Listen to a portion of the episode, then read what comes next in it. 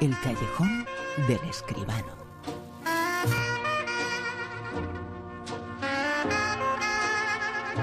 Hablamos de cine y por supuesto con José Manuel Escribano. José Manuel, muy buenas. Buenas noches, Bruno, ¿qué tal? Otra película española, una gran producción y por lo menos y de momento es eh, la película de la semana porque está teniendo un gran impacto y mucha gente está asistiendo y está yendo a ver 100 años de perdón, ¿no? Efectivamente, yo creo que a estas horas debemos andar por los dos millones de euros de recaudación si no se han pasado ya, de manera que la cosa va bastante bien para una película española, para un thriller, para una peli de género que siempre es un poquito complicado. Para una película como es 100 años de perdón. Es atracadores con chalecos explosivos, ¿sabe lo que es eso? No, no tiene buena pinta, no. Podría haber cualquier cosa en esa caja. Diga lo que sepa, lo que hayan oído, lo que sospechen. Me estás cagando, hijo de pucho. Yo te estoy cagando. ¿A quién te contacto? No tienen nada. O por lo menos no tienen lo que dicen tener. ¿Pero qué cojones quieres? Salir de aquí con algo que valga la pena. Va a ser tan amable de explicarnos qué está pasando acá. Tenemos vía libre, vamos El dicho dice que para quien roba a un ladrón, 100 años eh, de perdón se cumple en lo que cuenta la película. Seguramente va por ahí la cosa. Cien años de perdón es la nueva película de Daniel Calparsoro con un guion de Jorge Guerrica Echevarría y los protagonistas, los principales por lo menos, eh, Luis Tosar, Rodrigo de la Serna y Patricia Vico.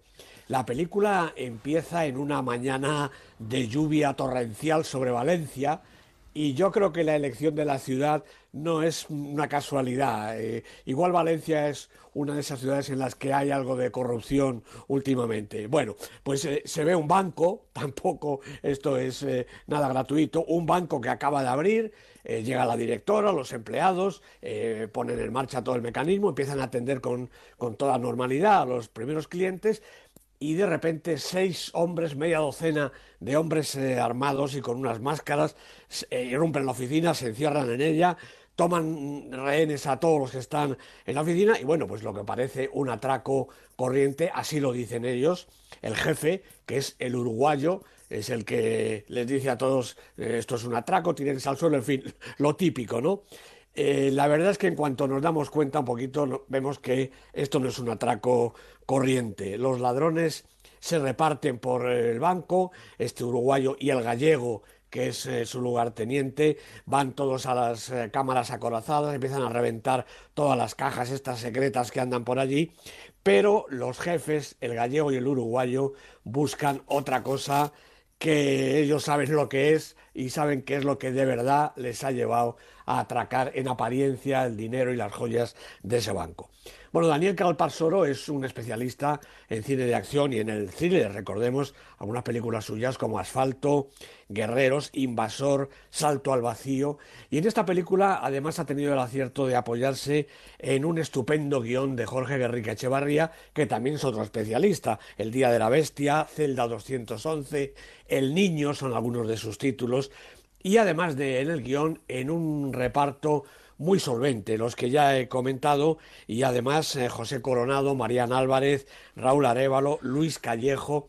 Naturalmente este reparto de actores y actrices súper consagrados es lo más importante de la película, pero también yo creo que es el principal aspecto negativo, porque es que, Bruno, resulta que vemos otra vez a los mismos.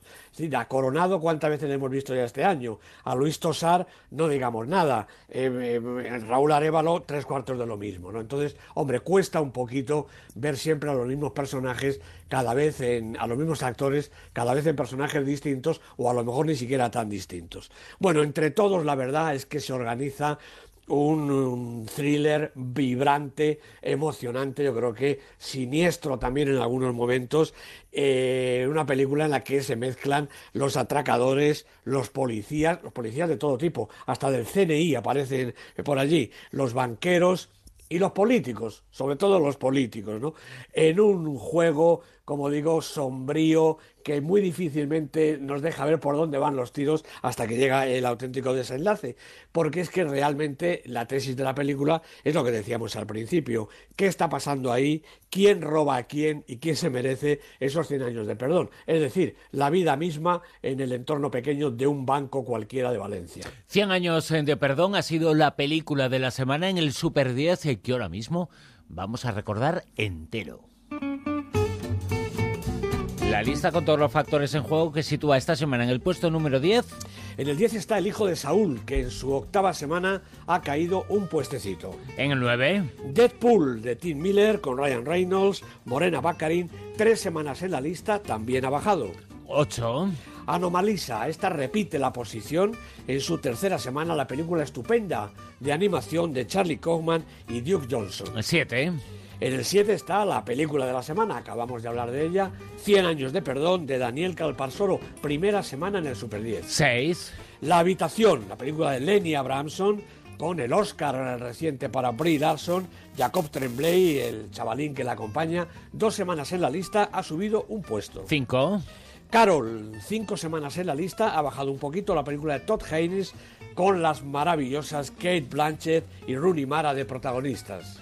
En el 4. En el 4 está Zotrópolis, otra película de animación. Esta en su cuarta semana ha subido un puestecito, una película estupenda. 3. El puente de los espías, la película de Steven Spielberg, único Super 10 en la lista, la única que lleva más de 10 semanas. En este caso son 14 y ha bajado desde el puesto 2 al 3. ¿Y en el 2 esta semana? En el 2 está El Renacido. Ha perdido el puesto de honor la película de Alejandro Iñárritu después de cinco semanas de permanencia.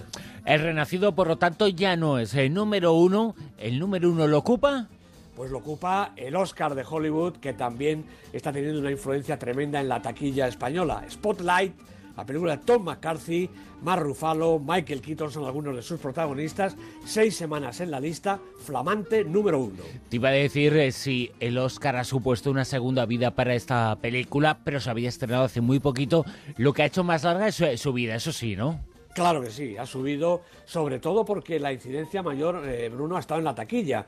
Creo que la crítica ya habíamos reconocido de sobra la calidad de la película, pero el Oscar ha hecho que mucha gente vuelva ahora a los cines a ver esta película. José Manuel Esquivano, nos escuchamos hablando de cine, por supuesto, dentro de siete días. Un abrazo. Un abrazo, Bruno, para todos. En Onda Cero, La Rosa de los Vientos.